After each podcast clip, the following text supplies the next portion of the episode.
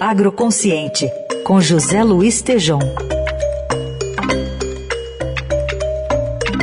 Oi, Tejom, bom dia. Grande Heisen, bom dia, ouvintes, bom dia. Bom, a Agroconsciente de hoje vai falar sobre meio ambiente. Vem aí a Semana Mundial do Meio Ambiente, que começa amanhã, né? 5 de junho, vai até quarta-feira que vem, dia 9. E além disso, teve outro evento importante, né, Tejão, nessa semana. Eu queria que você falasse um pouquinho desse esse grande evento que é ligado ao meio ambiente. Sim, Heisen. É, tivemos a Jornada da Coalizão, que completa seis anos de trabalho, já atingindo 300 membros reunidos, né, é, envolvendo iniciativa privada, sociedade civil organizada e também membros do governo. E neste evento, o que a gente conclui, Raíssa, é que o Brasil é uma coisa sensacional. Nós sabemos tudo o que tem que ser feito e como tem que ser feito para o bem. Só há uma dificuldadezinha, é convencer os que não querem, né? Mas nós sabemos tudo, viu?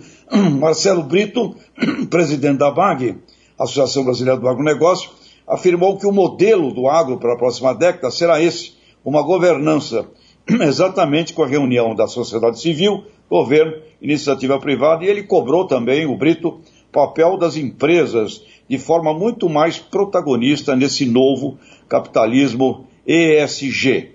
Nesse evento, outra apresentação extraordinária foi o Observatório da Agropecuária Brasileira, uma base de dados gigantescas, onde temos ali condição de realizar planejamento estratégico envolvendo mudança climática, agricultura de baixo carbono, desmatamento. O Raimundo Deus dará, coordenador geral, Deus dará, Raimundo, coordenador geral da coordenação de informações do MAPA, tem esse programa com apoio do sistema CNA-Senar e aponta que um Big Data integrando dezenas de bancos de dados é a única coisa que falta para termos a toda a agropecuária em um único lugar. E uma apresentação muito forte foi do Eduardo Assad, pesquisador da Embrapa, que foi energicamente enfático ao afirmar que se atuarmos como negacionistas nas questões das mudanças climáticas, os prejuízos para um país com forte dependência do agro será catastrófica. E abre aspas o Assad. Ele diz: estudos são antigos e mostram prejuízos que temos já em função de seca, chuva com granizo forte, óbito de bovinos pelo aquecimento com prejuízos, e, essas mensurações já são feitas, por exemplo, na safra 2019-2020, mensurando 15 bilhões de reais de perdas estudadas no Rio Grande do Sul nesse período e se repetindo isso no Paraná e Mato Grosso. E o Assad diz: não é aleatório.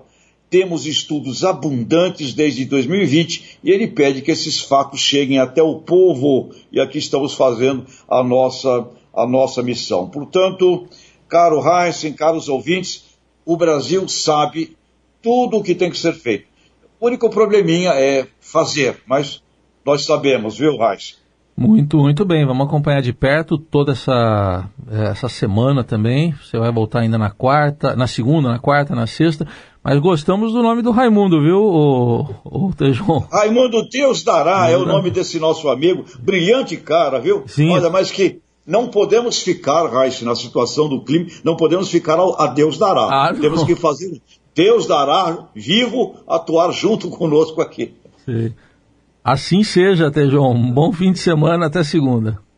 Viva, um abraço, obrigado, gente.